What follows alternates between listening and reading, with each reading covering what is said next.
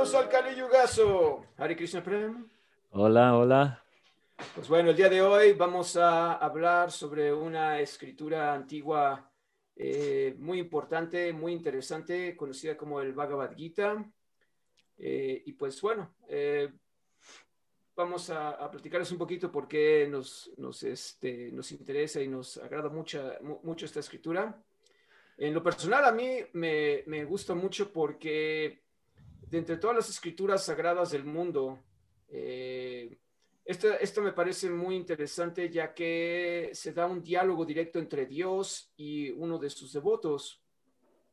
Y es una, situación interesante porque este devoto está a punto de pelear una batalla. Él es un guerrero y está muy conflictuado. Y pues bueno, vamos a hablar un poquito de, de por qué está conflictuado y por qué se está dando esta batalla. Y pues obviamente eh, Krishna, la suprema personalidad de Dios, pues este, tiene un diálogo con, con él y, y, pues de las escrituras eh, sagradas, eh, para mí esta es muy especial porque es una de las, de las contadas escrituras en donde Dios mismo está hablando directamente con uno de sus devotos y le da instrucciones muy específicas y enseñanzas muy específicas y muy prácticas, no nada más a él, sino para todos. O sea, en realidad esta escritura es uh, aplicable a todos, ¿no? No necesitas ser un guerrero en un campo de batalla para, para poder uh, aplicar estas enseñanzas en tu vida. Entonces, para mí eso es eh, algo muy, muy interesante, muy valioso. ¿Y tú y como, uh -huh. realmente piensas que toda esta información o conocimiento que, que se encuentra en el Bhagavad Gita es aplicable en, nuestros tiempos, ¿no? Porque a lo mejor podemos leer muchas cosas en el Bhagavad Gita, pero tiempo, circunstancia, ¿no? Si crees que tú, como practicante de este conocimiento antiguo, ¿tú crees que es aplicable hoy en día? Yo creo que sí, yo creo que todo es aplicable. Es más, eh, cualquier escritura sagrada de cualquier cultura, de cualquier tiempo, cualquier eh, eh, escritura dada por Dios, eh, es aplicable.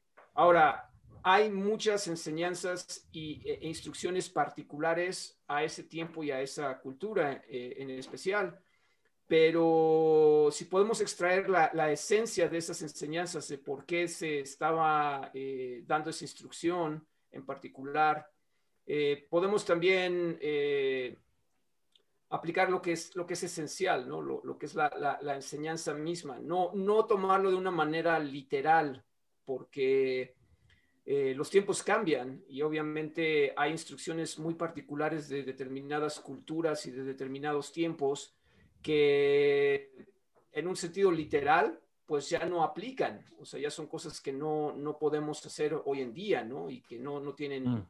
realmente un, un lugar. Pero si entendemos por qué se dieron esas instrucciones y cuál es el trasfondo, podemos extraer una enseñanza que nos ayuda a comprender más profundamente esta escritura. Y obviamente eso sí se puede aplicar a nuestras vidas. O sea, ese entendimiento sí, sí se puede aplicar a, nuestra, a nuestras eh, vidas. Sí.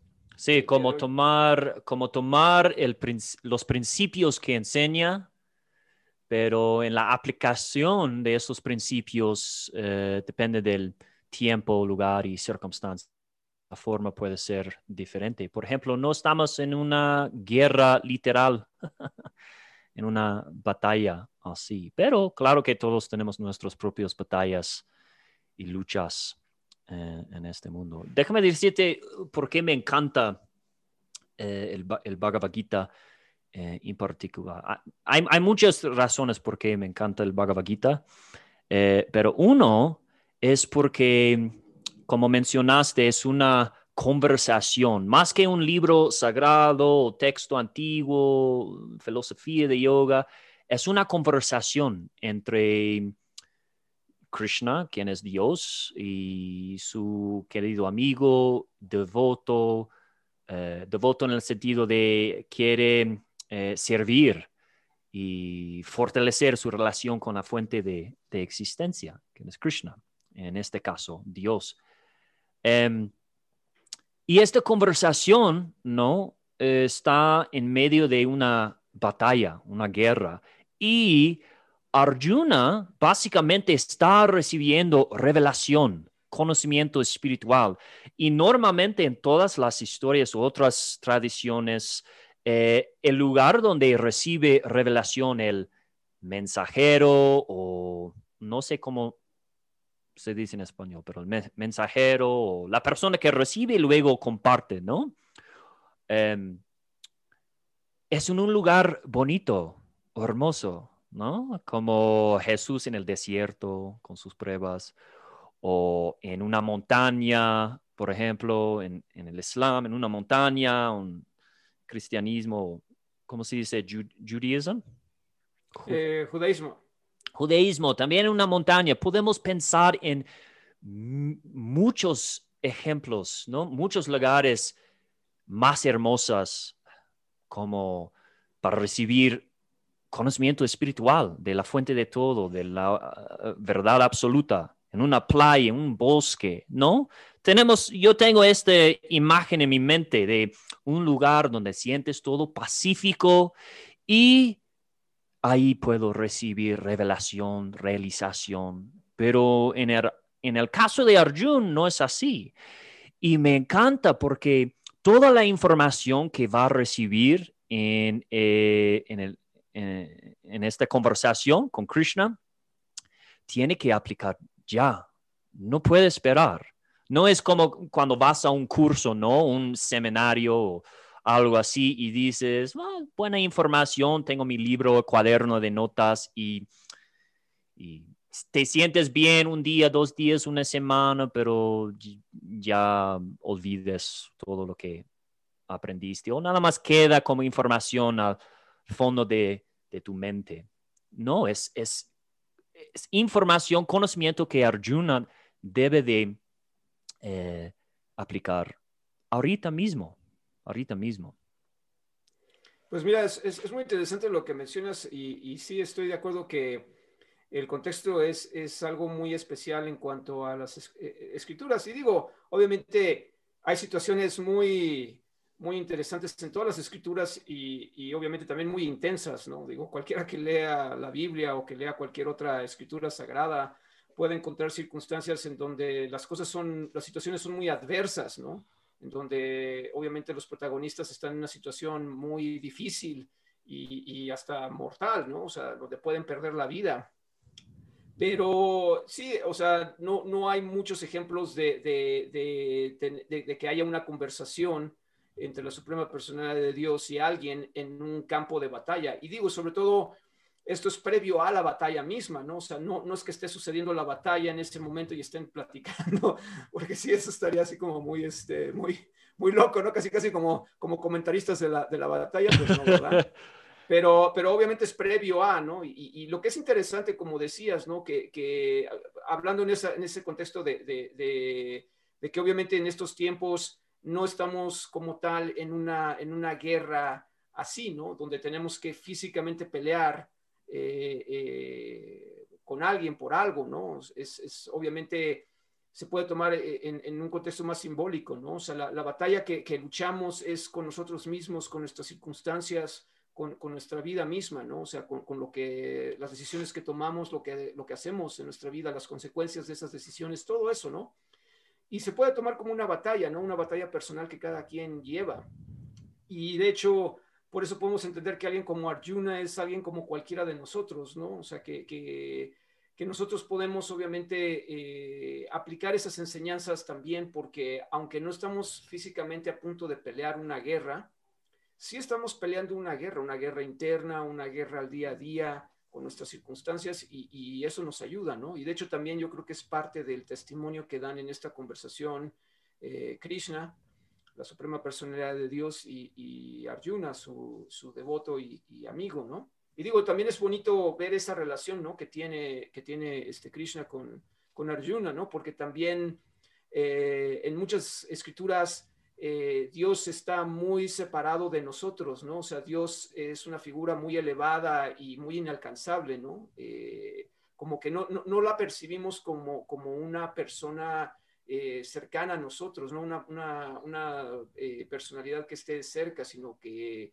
es como, como un rey o como, como obviamente eh, alguien demasiado elevado, ¿no? Inalcanzable, ¿no? Muy, muy distanciado de nosotros. Y lo que es interesante de esta escritura es que eh, Krishna mismo está sirviendo a su amigo y a su devoto, ¿no? O sea, él, no está tomando una posición exaltada, sino al contrario, él es, él es eh, su auriga, ¿no? Es su, es su conductor de, su carruaje, ¿no? Entonces, mm, está tomando una posición muy, muy humilde. Sí.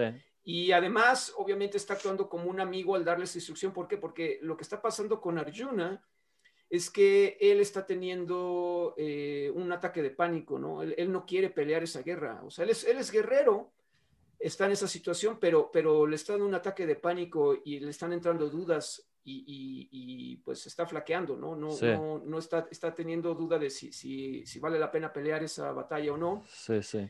Y pues obviamente eh, Krishna actúa como un amigo dándole consejo e instrucciones, como si, si tú tuvieras un problema y, y, le platicaras a un amigo, oye, me pasa esto, este, siento esto, estoy pensando esto, no sé qué hacer y tu amigo te dice algo que te ayuda, ¿no? Te da un consejo, te ayuda a entender la situación, a, encontrar una solución. Y, pues Krishna está actuando eh, así, ¿no? Entonces, eso yo creo que también hace que nosotros podamos entender nuestra relación con Dios de una manera un poco más cercana, ¿no? O sea, Krishna tiene una relación eh, única con todos y cada uno de nosotros y, y nosotros nos podemos acercar a Él de una manera más cercana, ¿no? O sea, de una manera mm. más, eh, más personal, ¿no? No tan, no tan impersonal como muchas veces lo entendemos. Y, la manera en cómo él da esta instrucción es así, de manera personal, y eso lo hace también muy interesante. Sí. Y, y solo para entender un poco sobre la situación de Arjun, porque mencionaste, ¿no? E, e, el estado mental y emocional en que está en el Bhagavad Gita, en esta conversación, él Em, él es un guerrero, como mencionaste, no solo un guerrero, pero hombre justo, moral, ético, y no es solo como una opinión desde como un estudiante de, de esta filosofía. Es muy fácil, ¿no? Cuando queremos ver cómo es el carácter de alguien, qué es lo que tenemos que hacer, ¿no? Pues es eh, obviamente eh, ver cómo reaccionan en una situación pues difícil, ¿no? En una situación que es inesperada y que pues pues es este sí. Pues, es, como la que está enfrentando a Arjun precisamente, ¿no? sí, exacto. y, yo creo que pelear una guerra es, es lo, lo, más intenso que, puede hacer alguien, ¿no? Porque ah, estás poniendo tu vida en riesgo y obviamente también vas a tener que, pues, eh, pelear y, matar a otras eh, personas, ¿no? Entonces no es algo fácil. Sí, y, y, no solo eso, ver cómo viven, ¿no? Cómo, como dices, qué acciones toman, decisiones, etcétera.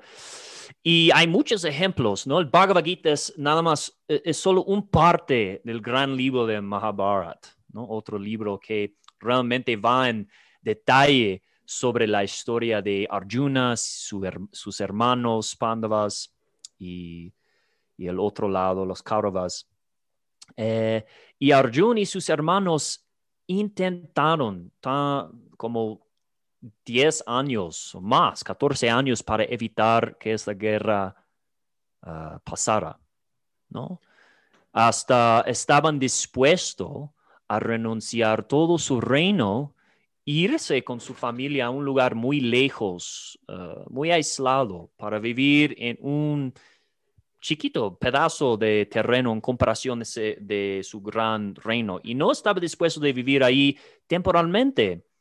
Ellos estaban dispuestos de vivir ahí permanente para el resto de eh, sus vidas, pero su primo Ah, y el general del otro ejército no estaba satisfecho y solo quería matar a Arjuna, a su familia y potencialmente poner el mundo en la oscuridad. ¿Cómo? Eh, porque querían tomar eh, control sobre los recursos y utilizarlos para sus propios beneficios ah, egoístas, ¿no?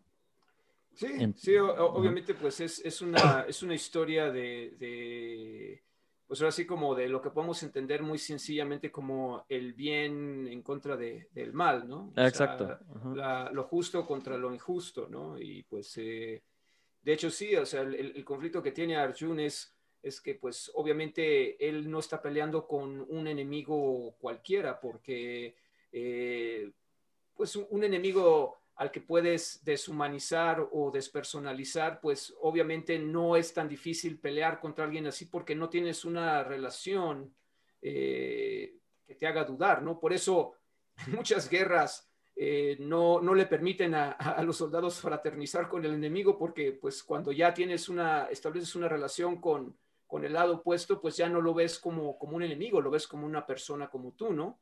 Y pues lo que le pasa a Arjun es que pues está peleando contra, como dices, ¿no? Contra su familia, contra amigos, maestros. Eh, entonces, pero, obviamente pues es, es, algo difícil, ¿no? Sí, imagina, ¿no? Para los que están escuchando, si hay, pero para nosotros, imagina cómo se siente. Intentó toda la diplomacia, todo, todo, 14 años, todo falló. ¿No? Y siempre yo digo, podemos imaginar cómo sería nuestro mundo si nuestros líderes y políticos tenían una fracción de este, esta disposición. De evitar conflicto y resolver el conflicto de una manera pacífica. Eh, y como el guerrero más como furioso y, y, entrenado en esta época, incluso él estaba tratando de, liderar la situación de una manera pacífica, pero no quería. Entonces, de una manera, incluso uh, Duryodhana, su primo, dijo, e, e, el general del otro equipo, eh, eh, ejército, los podemos decir malos, dijo, ¿cómo se dice eso? I will not allow Arjun enough land to even put a needle through. Sí, que no, no, no, permitiría que, que Arjun tuviera suficiente tierra como para poner un alfiler.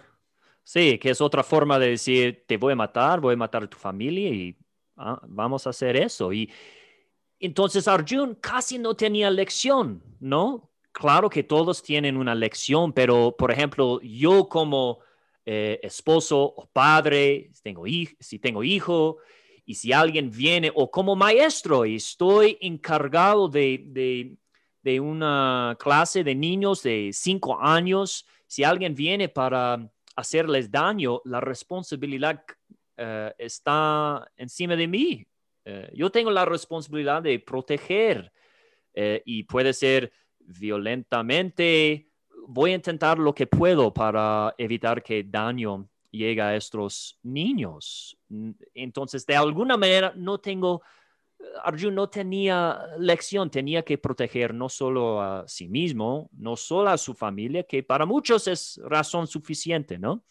Pero para proteger los, las miles de personas que realmente iban a sufrir de las manos de esta, este general y su ejército, ¿no? Y lo que es interesante después ¿no? Cuando la batalla estaba comenzando, ahí eh, están con las trompetas, tambores, ya está empezando. Arjun no pudo creerlo. Entonces quería ver en medio de, la batalla quién vino. ¿Realmente vinieron estas personas que conozco? Y preguntó y pidió a, Krishna, como, como mencionaste, de llevarle con su cuarigo, cuarija, ¿cómo se dice? Cuadriga. Cuadriga, a un lugar donde,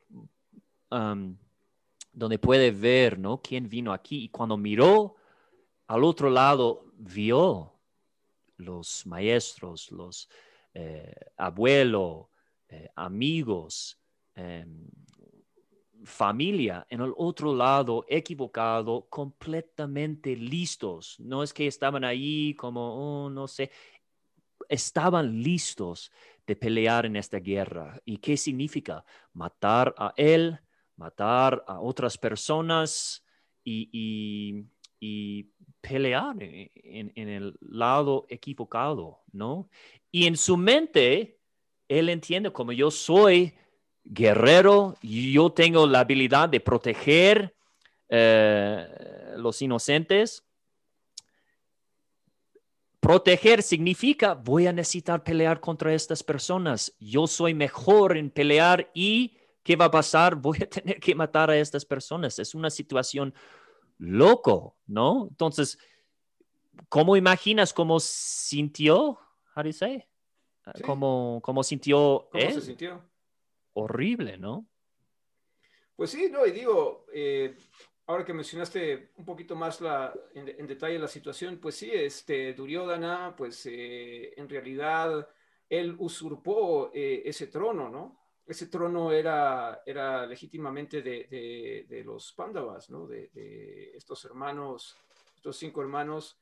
Ellos eran los, los herederos legítimos al reino y obviamente aprovechando, aprovechándose de, una situación desafortunada, eh, pues obviamente el, papá de Duryodhana, pues, este, pues le ayudó a, usurpar ese trono, ¿no? Y obviamente eh, no es un rey eh, legítimo como tal. Entonces, pues ven a, a, los pándavas como una amenaza constante, ¿no? Porque saben perfectamente que ellos son los herederos legítimos a ese trono. Y aunque ellos están dispuestos a decir, bueno, sabes que ya no queremos pelear, danos chance, eh, déjanos un pequeño reino por ahí nada más para que podamos estar. Obviamente, eh, lo sigue viendo como una amenaza, ya que pues ellos a donde quiera que van, eh, y de hecho lo intentan en algún momento, eh, empezar de nuevo en un, en un, reino muy, muy alejado y pues no, no muy próspero, y pues obviamente siendo ellos eh, eh, muy buenos eh, líderes, pues obviamente levantan ese reino de una manera pues muy, pues muy magistral, ¿no? Se vuelve un, reino muy opulento y muy próspero. Y pues obviamente, pues sí, Duryodhana ve lo que hicieron ahí, pues también se vuelve a sentir amenazado, ¿no? Entonces, sigue insistiendo, ¿no? Como en despojarlos de todo eso y de, y de, pues obviamente no dejarles ninguna elección porque aunque ellos ya no quieren pelear, o sea, los Pandavas ya no quieren pelear, eh, siguen siendo eh, pues constantemente acosados y, pues obviamente acorralados, ¿no? Y pues últimamente yo creo que pues sí podemos ver que, lo que quiere hacer Duryodhana es acabar con ellos, ¿no? Totalmente, ¿no? De alguna manera, ¿no? Mm. Ya despojarlos de todo, de todo poder, de, toda, de todo recurso y, últimamente pues acabar con ellos, ¿no? Eh, que cesen de ser una amenaza para él de de cualquier manera, ¿no? Y, pues ya llegando a ese punto, a un punto en donde ya no tienen otra opción, porque ya no les están dando otra opción, eh, entonces pues ya tienen que, verse obligados a pelear.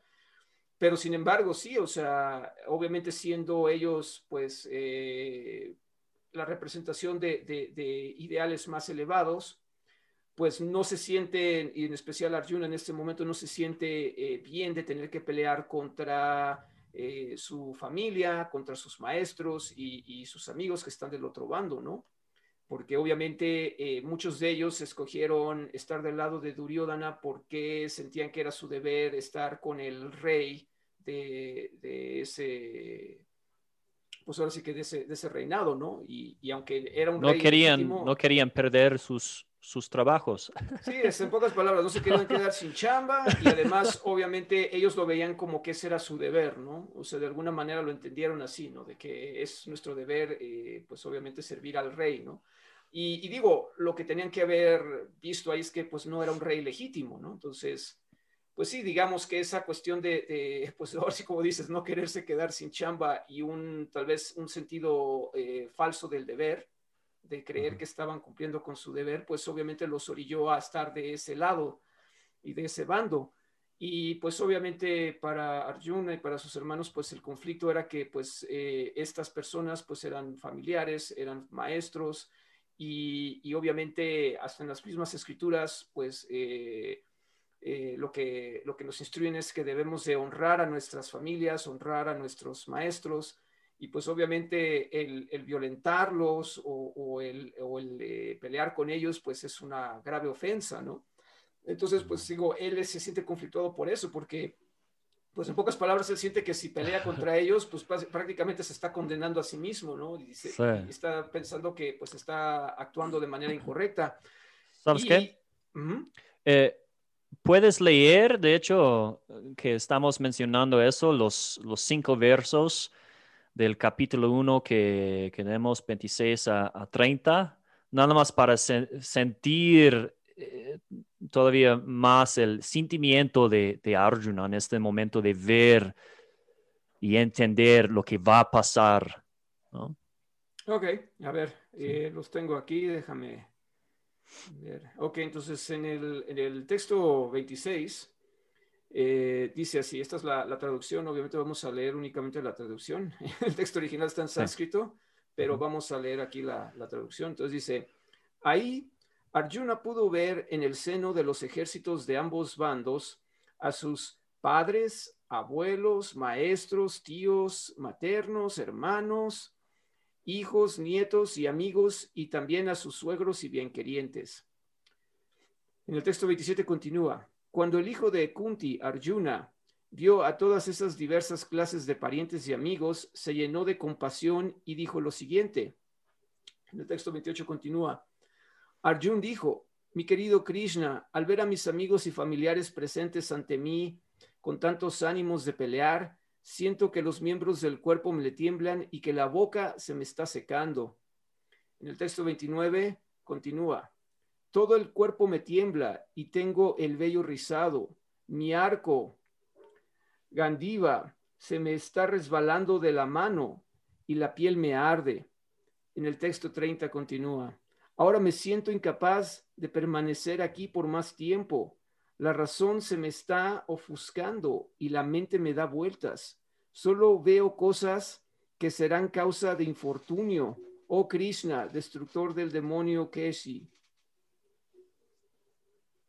Entonces, pues sí, eh, aquí podemos ver que, podemos ver lo, que estábamos comentando, ¿no? De que, de que Arjun no, se siente pues con muchas ganas de pelear porque obviamente está viendo a sus seres queridos en el otro bando y sabe que va a tener que luchar con ellos y que va a tener que matar a, algunos de ellos y pues obviamente no, no le agrada esa, esa idea y obviamente mm. siente que, va a traer mucho, como dice, infortunio, ¿no? O sea, es, algo desafortunado y es algo que, que siente que más bien eh, lo va a llevar a, un lugar pues muy, este, muy desafortunado, ¿no?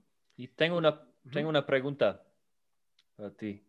Em, por ejemplo, yo creo que todos hemos experimentado eh, la lucha, ¿no?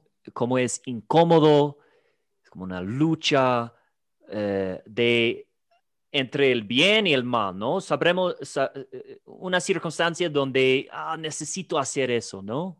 Como comer sano. Pero esta chatarra me, me pone loco, no quiero comer lo insano. me pone loco. ¡ah! Entonces hay esta, como nos jala, ¿no? es muy incómodo, ¿no? Y, o, por ejemplo, alguien nos dice algo y quiero responder desde una eh, nivel o responder con el mismo enojo o, criticar, etcétera. O e, e, entonces la batalla es entre eso y eh, hacer el bien, ¿no? Responder de una manera ecuánime, con paz, amor, presencia, etcétera. Pero la situación de Arjun no es necesariamente eso. Él es tan, como se dice, disturbado, eh, perturbado, porque en cualquier lugar, o que mejor peleo en esta guerra, ah, solo vea sufrimiento al final. Ah, ok, mejor no peleo. También solo vea sufrimiento, ¿no? Eh, eh, yo creo que mi opinión es, es mucho peor que las otras circunstancias, ¿no? Esta lucha entre el bien y el mal y qué es bien, qué es mal. Yo sé que este me va a dar este, felicidad temporal, pero un poco de sufrimiento al final, pero al menos lo voy a disfrutar por unos segundos, ¿no? Esta no es su situación. Él realmente tiene un interés de hacer lo, lo bueno, está confundido, una tormenta de emociones y pensamientos porque se siente atrapado, ¿no? No hay ningún, cualquier paso que tomo, sufrimiento, ¿no? Pues Has estado en una sí, situación. sí, sí, sí, no, de, hecho, fíjate, como lo, que estás comentando, yo creo que ahí, en estas situaciones donde, donde hablas de, de, ese conflicto interior, de, lo, lo, que podemos decidir que podemos considerar que es bueno o malo para nosotros y lo que está pasando allí. Una, bueno, yo, yo lo equipararía, si, si lo quisiéramos comprender, es como, como cuando tienes una, una pelea familiar. Cuando tienes así una discusión o una, una pelea con tu familia. Eh, ¿Cómo te sientes? ¿no? Obviamente tienes sentimientos encontrados porque de alguna manera eh, no te gusta tal vez lo que está pasando, algo no, no te gusta que está pasando y, y, obviamente estás teniendo una reacción a eso y además pues tienes ese conflicto de que pues obviamente eh, también quieres a tu familia, entonces es algo, es algo difícil, ¿no?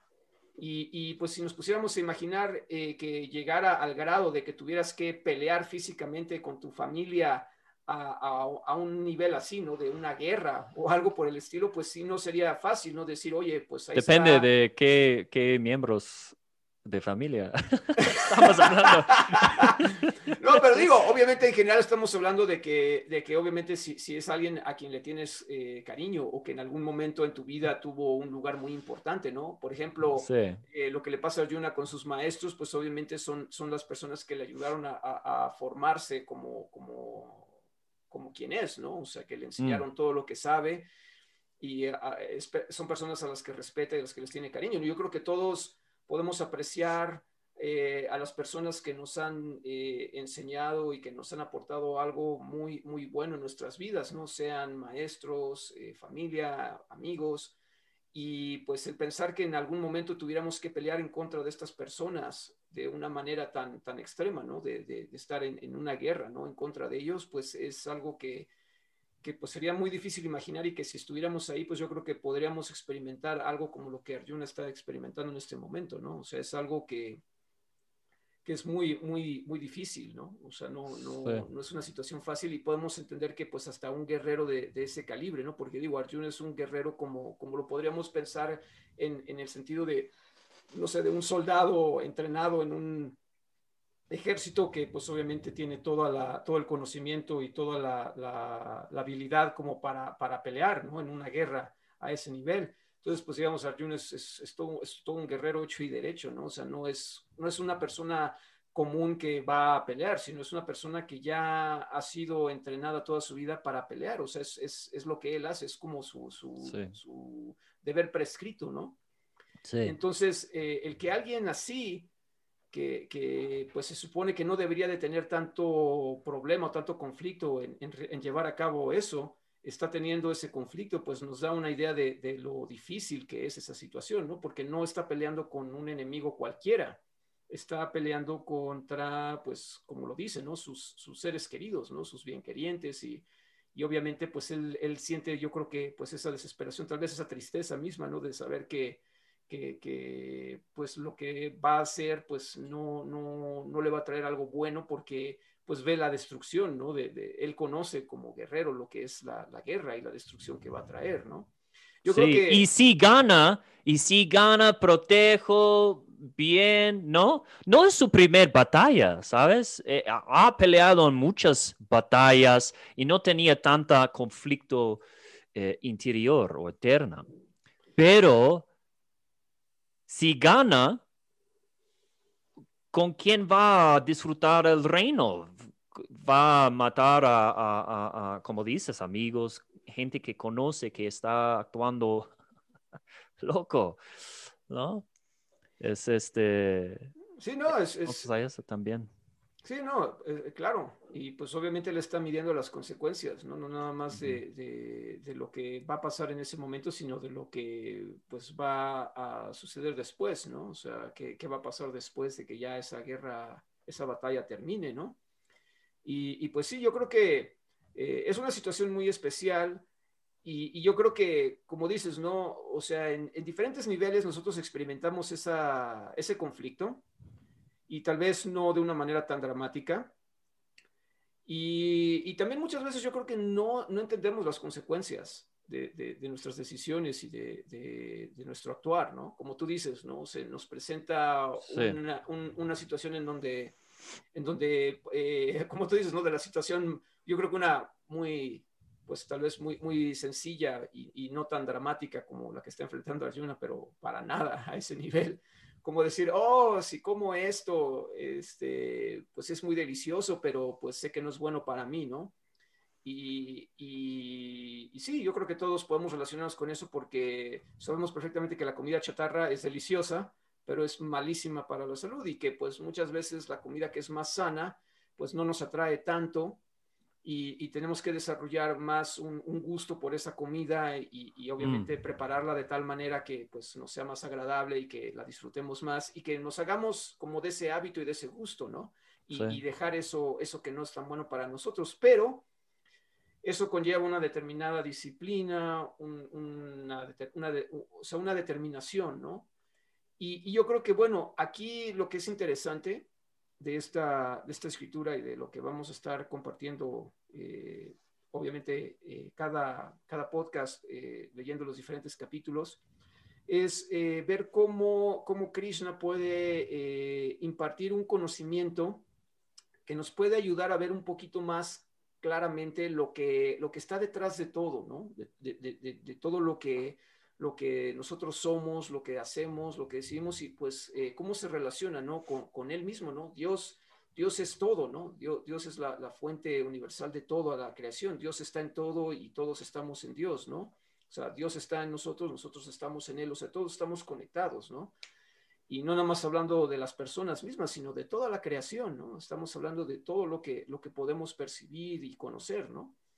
Entonces, muchas veces no comprendemos eh, esa relación, ¿no? Esa relación que hay entre nosotros y, Dios. Y también eso nos limita mucho en lo que nosotros decidimos hacer, ¿no?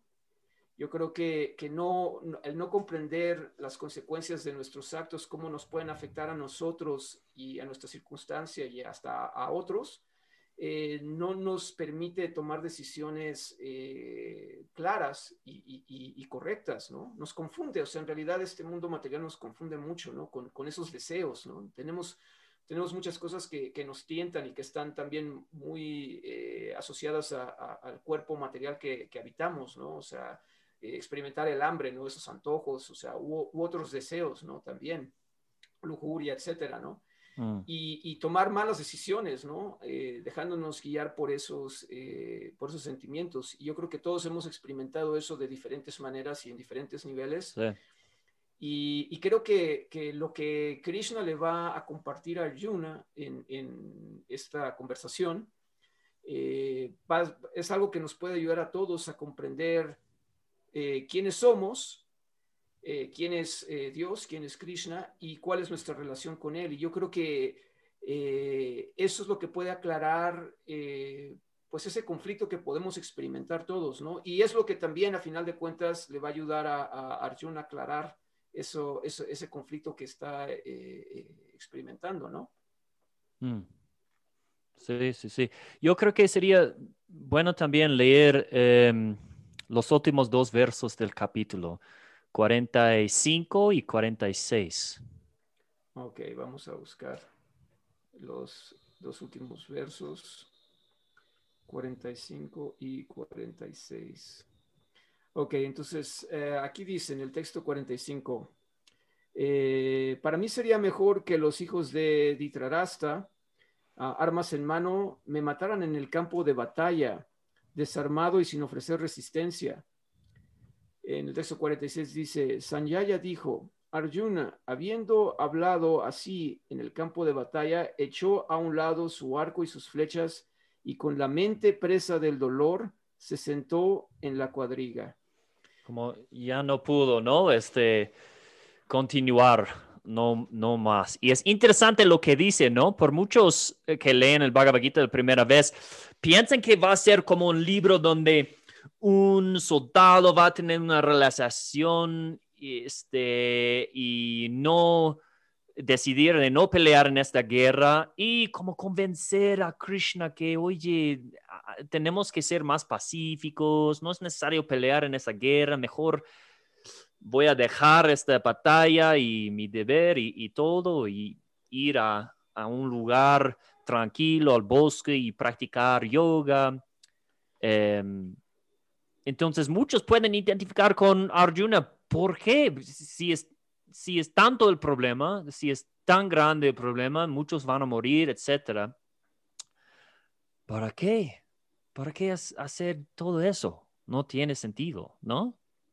Pues sí, no, de hecho llega al, Ahora sí que yo creo que... Sin como entrar en otros capítulos donde Krishna va a explicar, pero es interesante, ¿no? No, digo, lo que, lo que está interesante ver es que eh, Arjun llega al extremo de decir que prefiere que, lo maten, ¿no? O sea, prefiere no pelear y que el enemigo lo, mate que él, eh, pelear contra ellos. Y yo creo que a veces en algunas situaciones muchos de nosotros nos sentimos eh, tan desesperados en las circunstancias que, que nos desanimamos al grado de que pues decimos eso mismo, ¿no? O sea, ya, o sea, siento que no vale la pena, ¿no? Y, y, nos damos por vencidos y casi, casi decir, pues ya que, que pase lo que tenga que pasar y, yo ya no hago nada porque siento, me siento muy impotente o me siento que, que no, no sé qué hacer porque si hago tal cual cosa, no, no creo que vaya a hacerlo mejor. Y pues no, no, vemos una solución eh, como, como adecuada, ¿no? O sea, estamos, yo creo que ya llegar al grado de decir algo como lo que dice Arjun aquí al final es llegar a la desesperación total, ¿no? De, de, no saber qué hacer, ¿no? De decir, hasta estoy dispuesto a mejor morir eh, a dejar que me maten que, que, yo hacer algo, ¿no? Porque siento que, que, que, lo que fuera que yo, yo fuera a hacer, pues no está, no es correcto, ¿no? O sea, yo no, yo no quiero pelear contra estas personas, yo no quiero hacerle daño a estas personas, entonces yo prefiero que si ellos quieren hacerme daño, mejor me lo hagan a mí y me maten que yo hacerles ese daño a ellos, ¿no?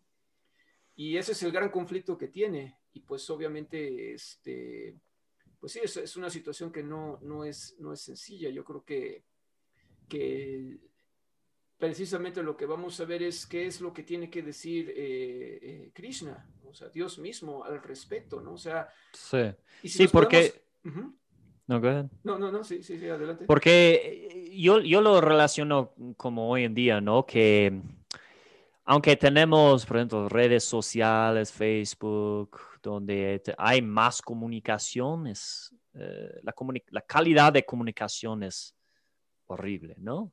Cada quien con sus opiniones en, en, grupos y comentarios, etcétera, acerca cosas que ni siquiera sabemos y todos volvemos expertos en varios aspectos que a lo mejor no estamos percibiendo la información bien, no sabemos muchos lados de, de la información.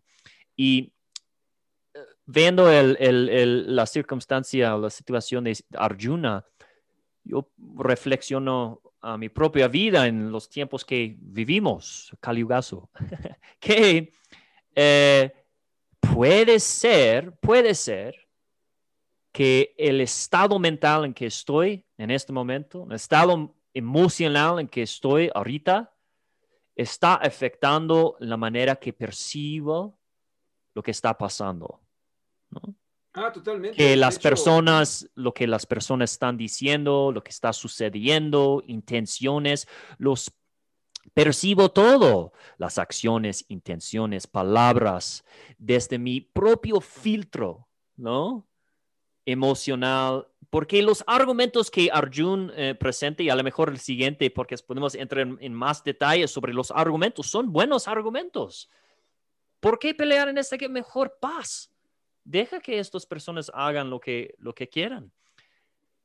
Presenta buenos argumentos, pero todos los argumentos están desde el filtro emocional, mental, estado psicológico que tienen este, eh, momento y, me pone a reflexionar qué tantas veces, ¿no?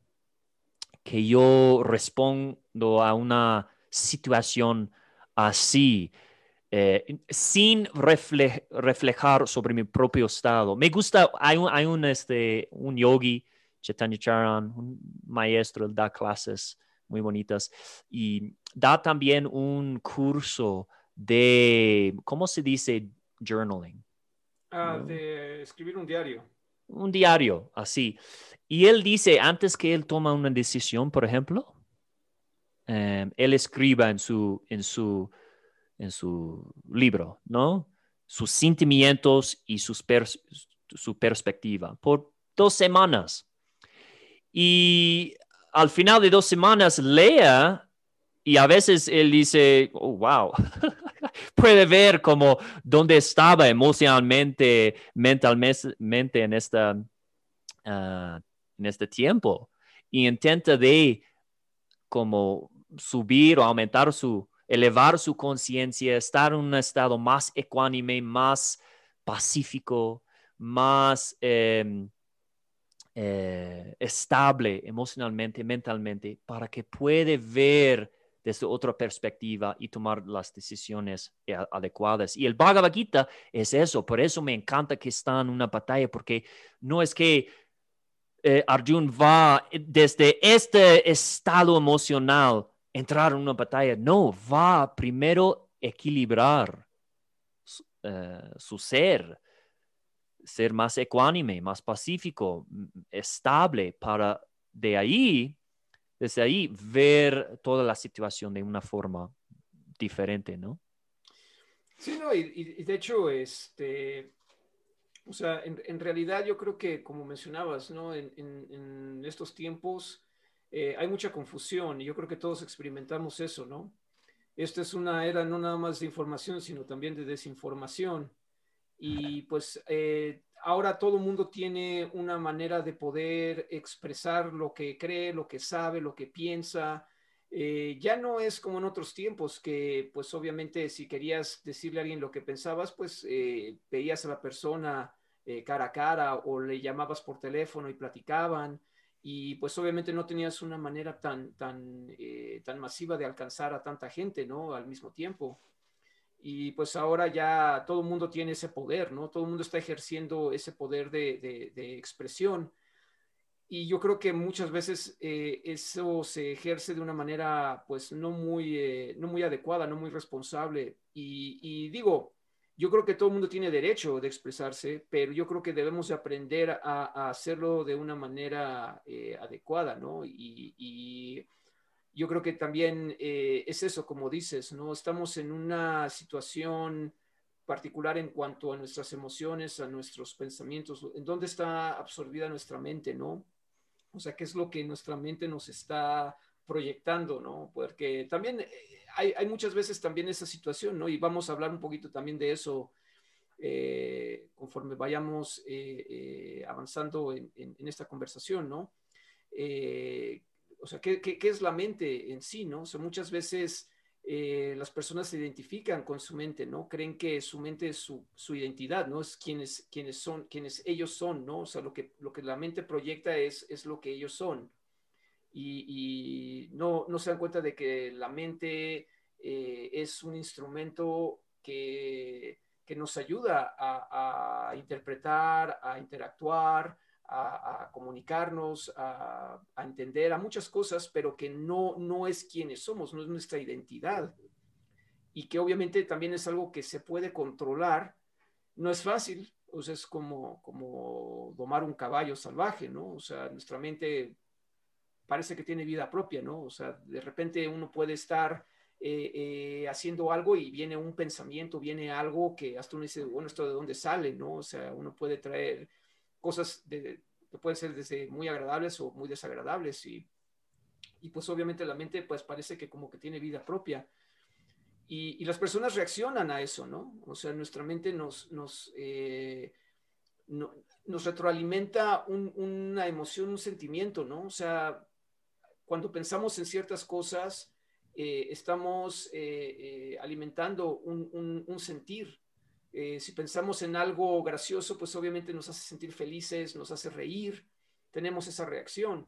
Pero si pensamos en algo que, que, nos parece eh, injusto o que nos parece que está mal, pues hasta nos enojamos, ¿no? Empezamos a, experimentar ese sentimiento y, se retroalimenta, ¿no? Ese, ese enojo, ese sentimiento de enojo, eh, también hace que la mente se alimente más de esos pensamientos negativos que nos, que nos hacen pues hacer crecer más ese sentimiento de enojo y por eso luego la gente reacciona de esa manera, ¿no? O llega al grado de que ya no lo pueden contener y pues le dan un trancazo a alguien o en una red social escriben un comentario muy desagradable, muy insultante o cosas así, ¿no?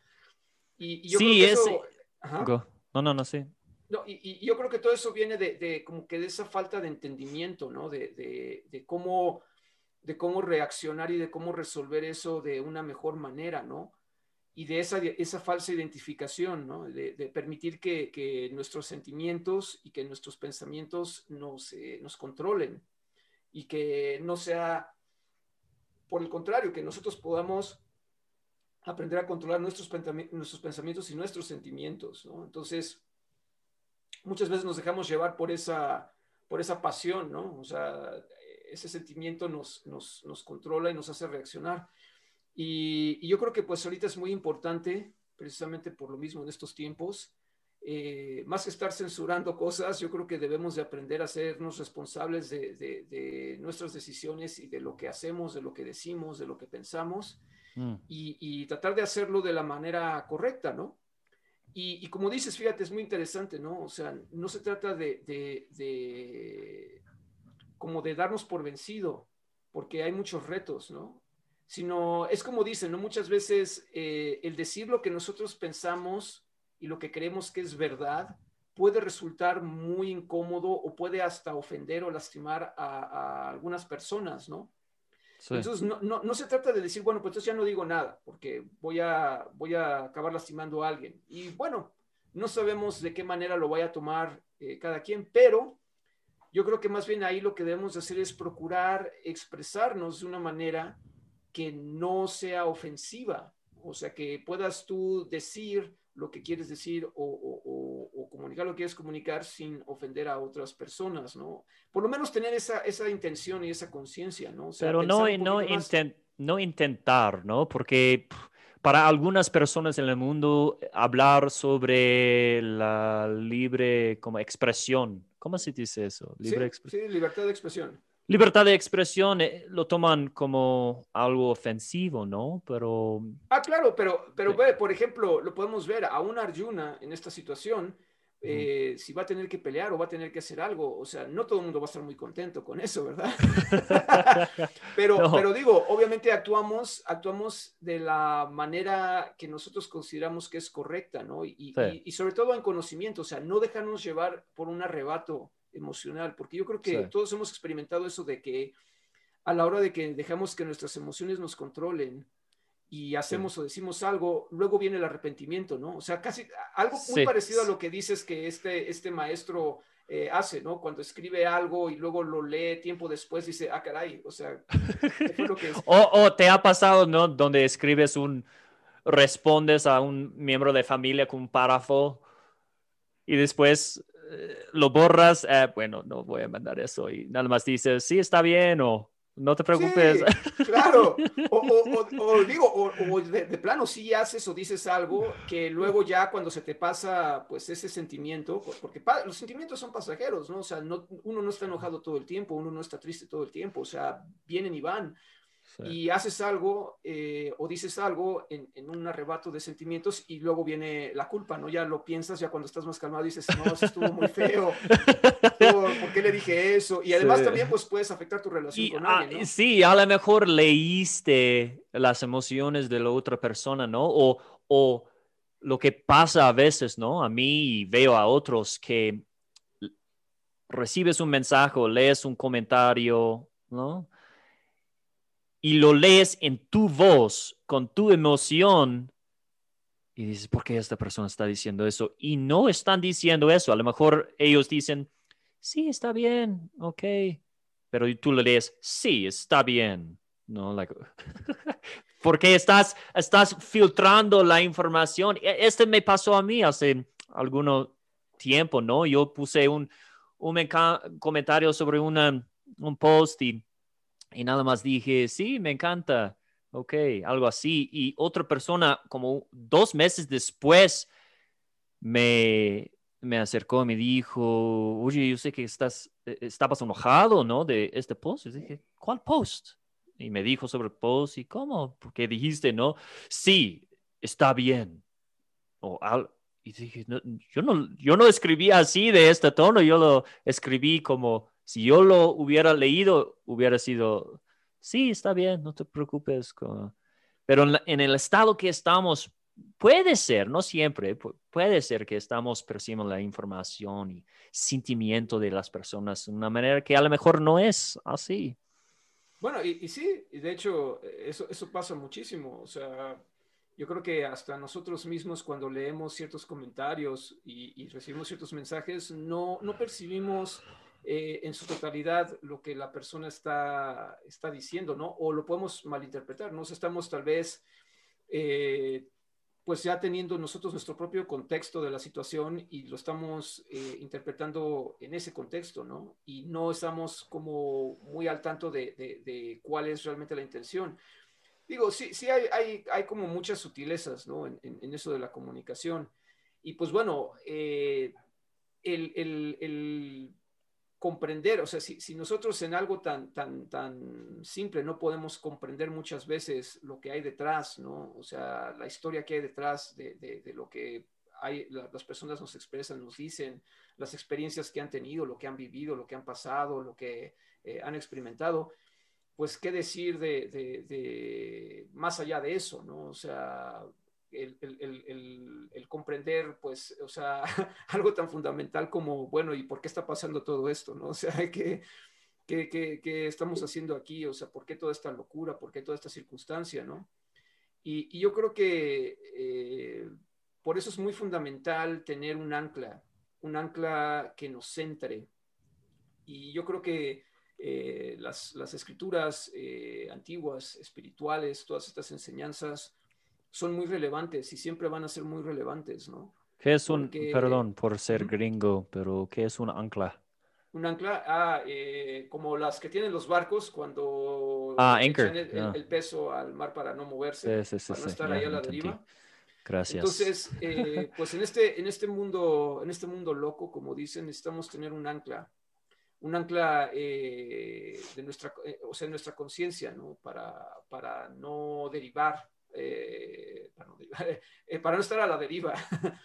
Este, y, obviamente, pues eh, estas escrituras nos ayudan a, eso, ¿no? A, meditar, a reflexionar y a entender mejor nuestra posición, ¿no? y digo, la persona a la que puedes conocer mejor que a cualquier otra persona es a ti mismo. Y de hecho, conociéndote a ti mismo vas a también poder conocer a, otras personas, ¿no? Porque todos tenemos también, eh, compartimos muchas cosas en común, ¿no? Aunque todos mm. somos únicos y tenemos una experiencia única, experimentamos las mismas eh, cosas, ¿no? Todos podemos experimentar la tristeza, la alegría, el enojo, eh, pues obviamente el infortunio, la fortuna, muchas cosas, ¿no? Mm. En mayor o menor medida. Y las circunstancias pueden ser muy particulares de cada quien, pero tenemos eso, ¿no? Es como, es como, a mí me gusta pensarlo de esta manera, ¿no? Todos somos como los copos de nieve, ¿no?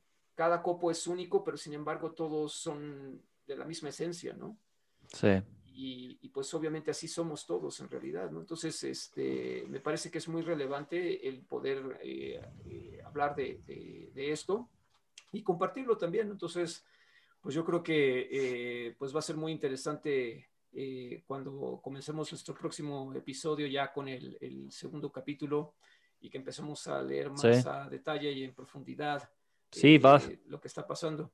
Sí, sí, sí. pues no sé si quieras decir algo más, Prem. No, solo que en este capítulo ya no, le, no, no, no hemos leído mucho de este capítulo porque funciona realmente para sacarnos del, del, del contexto del Mahabharat y la historia. Y el primer capítulo, muchos de hecho leen el, intentan leer el Bhagavad Gita, empiezan con el primer capítulo y vienen muchos nombres que, es, que son muy difíciles de pronunciar y y lo dejen.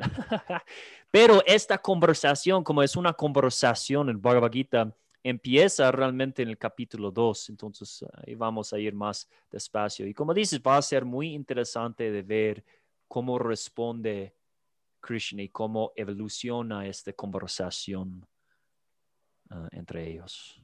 Sí, y yo creo que, pues sí, es, es una buena introducción. Yo creo que eh, sobre todo si, si quienes puedan eh, ver este podcast que no están muy familiarizados con, con el Bhagavad Gita, pues no, no, que no se les haga muy pesado. Obviamente, claro que recomendamos que lo lean, eh, que se consigan una, una, copia del Bhagavad Gita tal como es y, que lo, lo lean.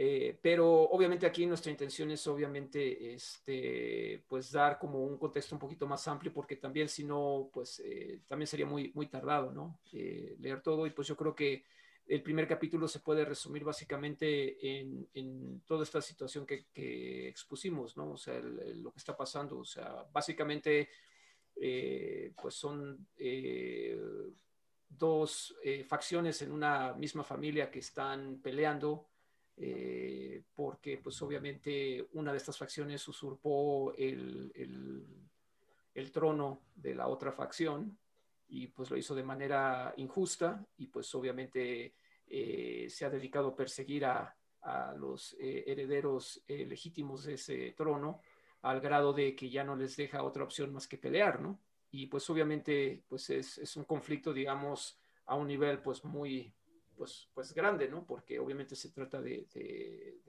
reinos, ¿no? De, reinos que tienen ejércitos eh, enormes, ¿no? Y que van a pelear en una, en una guerra por un, conflicto básicamente pues de, poder, ¿no?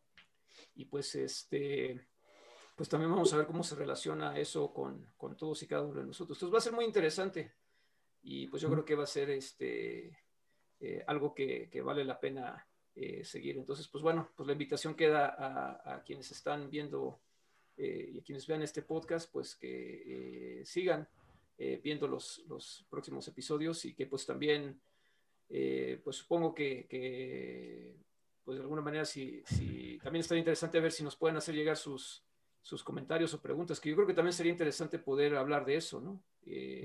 Tal vez en, en las diferentes redes donde se puede encontrar estos, se pueden encontrar estos episodios que pues nos dejen algún comentario, pregunta al respecto y pues eso también sería interesante tomarlo en cuenta.